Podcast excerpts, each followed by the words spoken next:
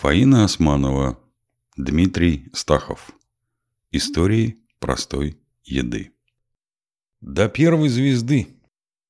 Великим постом в райпотребсоюз завезли ливерную колбасу. Тамара полдня стояла в очереди. За ужином ели эту колбасу, намазывая на хлеб. Дед по просьбе Антона объяснил, что такое ливер. «А как же пост, Леонид Львович?» – подколол отец. Не соблюдать, помню, с ваших же слов дозволяется только болящим и путешествующим. Мы приравниваемся к путешествующим по стране дикой. Почему ж дикой? Вы правы виноват. Одичавший. Как вы иначе назовете страну, где колбасу, кое раньше и кошка брезговала, дают по карточкам раз в полгода? Что ж вы не уехали из этой дикой страны в восемнадцатом с тестем? И быть с нею и в горе, и в нищете, и в болести. Александр Чудаков. Ложится мгла на старые ступени. Если внимательно вчитаться в Библию, то можно обнаружить интересную подробность. Первоначально человеку было позволено питаться исключительно растительной пищей. Вот, я дал вам всякую траву, сеющую семя, катая есть на этой земле, и всякое дерево, у которого плод древесный, сеющий семя, вам сие будет в пищу. Бытие 1.29. Правда, даже в райских кущах Адаму и Еве вкушать позволялось далеко не все растения. Так им было дано повеление не есть плодов с дерева познания добра и зла, но, скорее всего, имелся в виду не запрет на плоды конкретного дерева, а запрет на само познание как таковое и не нарушение пищевого запрета – привело к изгнанию из рая, а своеволие и нарушение данных Создателя обещаний. Люди до всемирного потопа отличались таким образом не только удивительным долголетием, но и вегетарианством. Что, кстати, не помешало им, в конце концов, впасть в разрад и мерзость, вызвавшие Божий гнев и кару. Отверзлись хляби небесные и...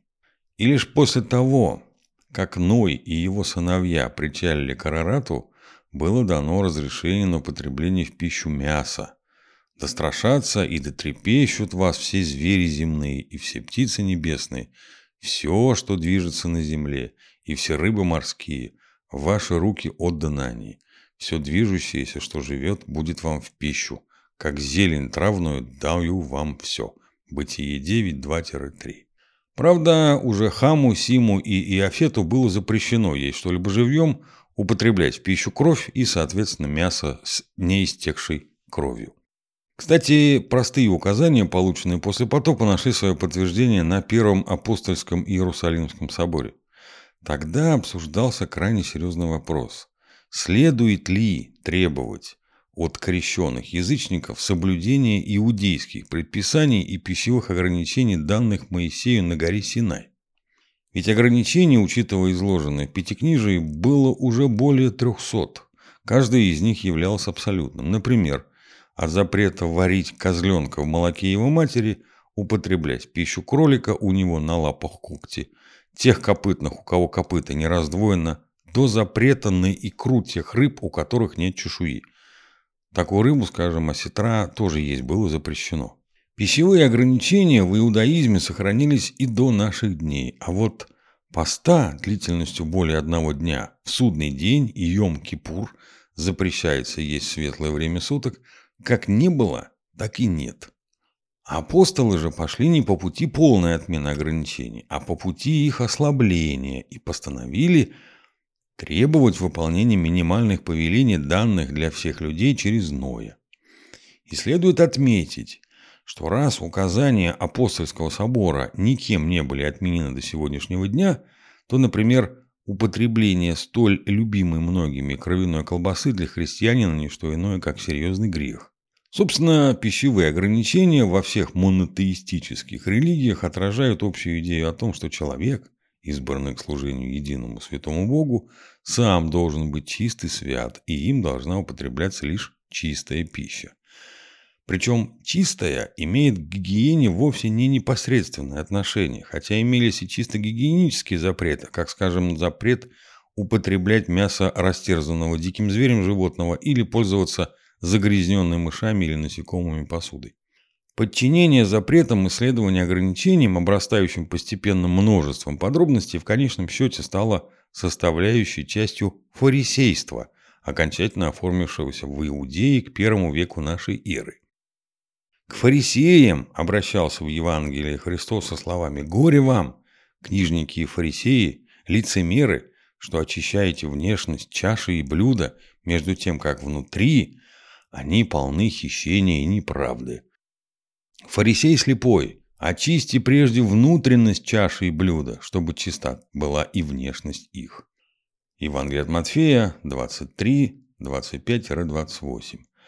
То есть Христос противовес фарисеям провозглашал главенство внутренней чистоты, утверждая, что как потребность в еде не должна превращаться в обжорство, так ограничения не должны превращаться в самоцель. Строго говоря, именно в стремлении к внутренней чистоте заключен, как, впрочем, и в других религиях, и смысл принятых в христианстве постов. В особенности же в соблюдении правил так называемого Великого Поста. Древнейшие из церковных писателей, например, Дионисий Александрийский, утверждали, что протяженность Великого Поста в 40 дней была установлена непосредственно апостолами. Сделали они это в подражании Моисею и Иисусу Христу, постившимся каждый по 40 дней, один в Синайской, другой в Иудейской пустынях. Хотя существуют и источники, которые говорят о том, что пост составлял не 40 дней, а 40 часов или же двое суток. Делалась такая временная скидка, опять же таки ради желающих креститься язычников, которых первые отцы церкви просто боялись строгостью отвадить от принятия христианства. Однако, начиная с IV века, Великий пост уже существовал повсеместно.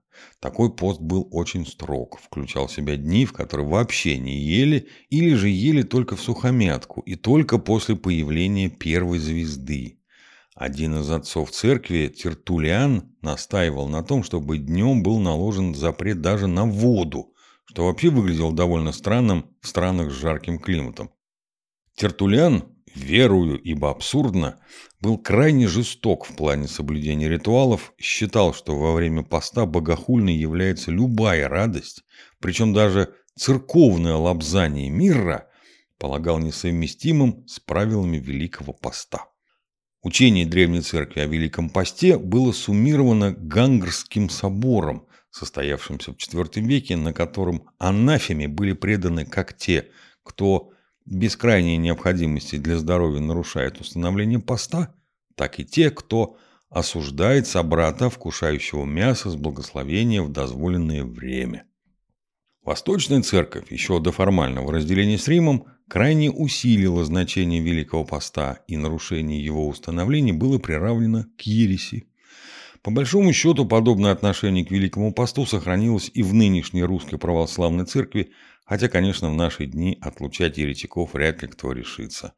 Важно еще и то, что в Византии законодательство покровительствовало как церкви, так и посту, и существовали законы, по которым в дни Великого Поста запрещались любые зрелища и массовые увеселения, закрывались бани, лавки, запрещалась торговля мясом, приостанавливалось судопроизводство, рабовладельцам предписывалось освобождать рабов от работы и даже отпускать на время поста на волю. В наши дни, во время Великого Поста, по церковному уставу запрещается употребление в пищу продуктов животного происхождения – мяса, молока, яиц и рыбы. Кроме того, с понедельника по пятницу, если на эти дни не приходится какой-либо праздник, не употребляется и растительное масло. Рыба разрешается всего лишь два раза – на Благовещение Пресвятой Богородицы 7 апреля и на Вербное воскресенье, отмечается в шестую неделю Великого Поста. Причем рыба может быть отварной, копченой, соленой или сушеной, но не жареной, так как для жарения используется масло. Строгий пост подразумевает и исключение некоторых продуктов растительного происхождения, таких как морковь, свекла, красный перец, помидоры. В них якобы присутствует кровь, с которой отождествляется их сок. Рецепты многих постных блюд сохранились со времен крещения Руси и имеют византийское и греческое происхождение – Добавлялись лишь новые овощи, ведь до конца XVII века на Руси распространены были только капуста, чеснок, лук, огурцы, редька, репа и свекла.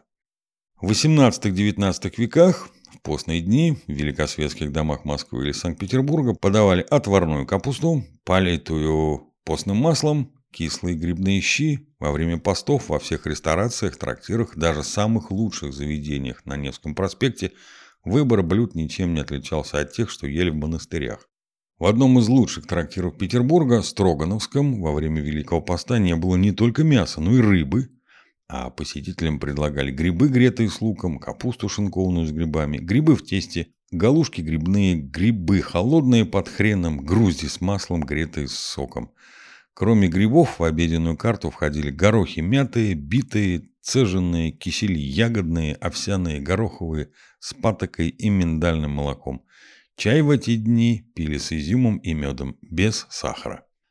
Католическая церковь первоначально следила за соблюдением поста почти с такой же строгостью, как и церковь восточная.